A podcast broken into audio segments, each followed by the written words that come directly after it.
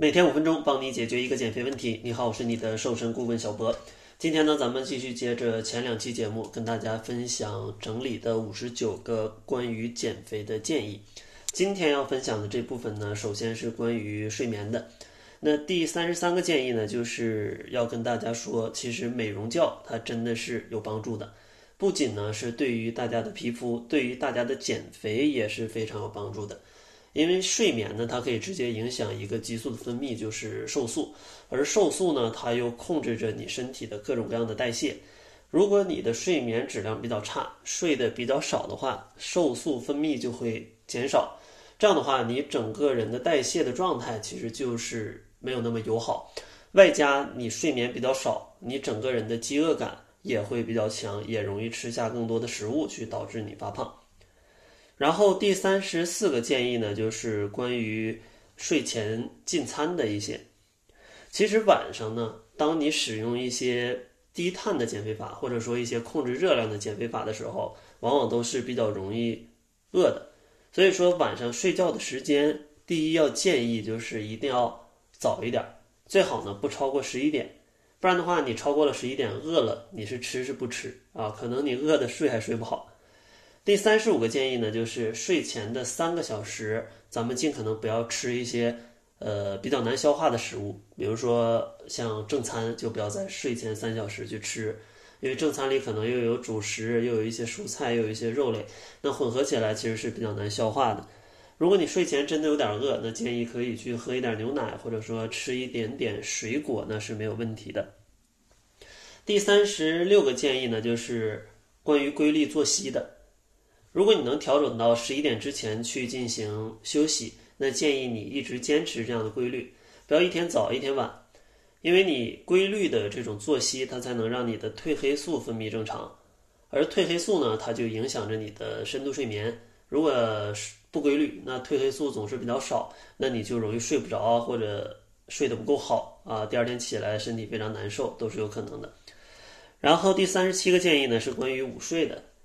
建议大家工作学习比较繁忙，可以进行午睡，但是时间呢不要过长，二十分钟左右是一个比较不错的时间。如果大家有喝咖啡的习惯，那可以在午睡之前去喝咖啡，然后去午睡，因为咖啡因起作用呢，差不多也要二十分钟，正好你起来之后就会比较精力充沛。然后第三十八个建议呢，就是关于睡前可能饥饿的一些进餐的，其实上面有讲过，我再简单重复一下。就是建议大家在睡前可吃的就是水果、牛奶或者是鸡蛋。那这三类食物呢，在睡前去吃，呃，饱腹感呢比较强，而且呢也不会有太大的消化的一个负担，而且热量还不过高。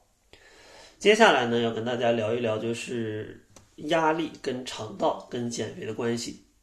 第三十九条呢，就是一定要去保证你的肠道的健康。因为其实很多的肥胖症、糖尿病，它与肠道菌群的失调其实都是有关系的。第四十条建议呢，就是一定要多吃一些富含膳食纤维的食物，这样的话可以让你的肠道菌群变得啊更好。因为膳食纤维呢，可以理解成是有益菌的生存的家园。如果你的膳食纤维特别少，那你的有益菌就没有它繁殖的地方。那这样的话，有益菌可能就会被你肠道里面的一些不好的菌去给消灭的越来越少。其实膳食纤维呢，也被称为就是大家经常听说的那个益生元啊，就是跟益生菌相关的那个益生元啊，是可以帮助益生菌去繁殖的。第四十一个建议呢，就是建议大家在减肥的过程当中，可以找一些释放压力的一些活动，或者说呃一些事情去做，因为如果你在减肥的时候压力比较大，那就会促进饥饿激素的分泌，这样的话就容易增加你的食欲，引发暴饮暴食。所以说，建议大家在减肥的时候一定就是去享受这个过程啊，千万不是说一提减肥就觉得哎呀好苦好累，被迫去参加一个军训似的。当然，关于情绪的内容在后面的节目里还会有讲。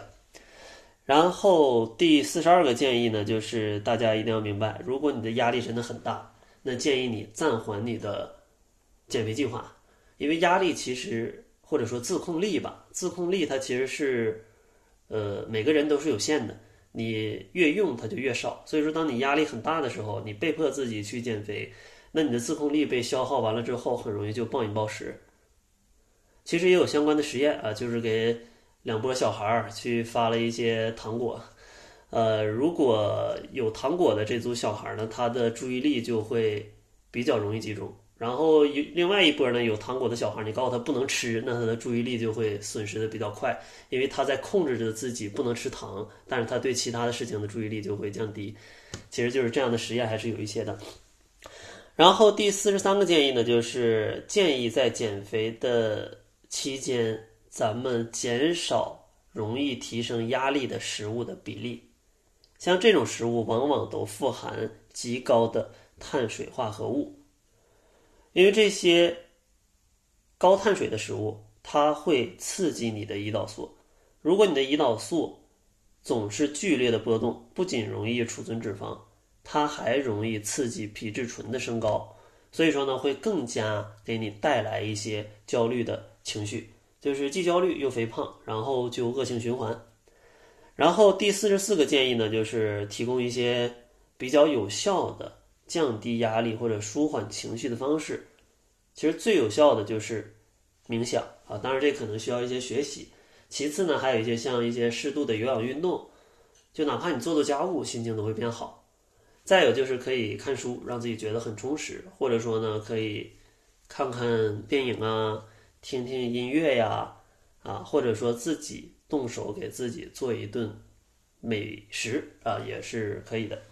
那这期节目呢，咱们就先讲这关于睡眠的、跟压力还有肠道的一些小建议。下期呢会讲到一些关于正确减肥以及一些轻断食的小建议。然后结尾呢说一些关于食谱的内容。大家都知道我们在发一些健康的一些食谱，但是很多朋友呢收到这个食谱之后吧，不知道自己该怎么吃，该吃多少。其实为了帮助你解决这个问题呢，我们可以根据你的基础代谢计算出你的早中晚都需要吃多少食物。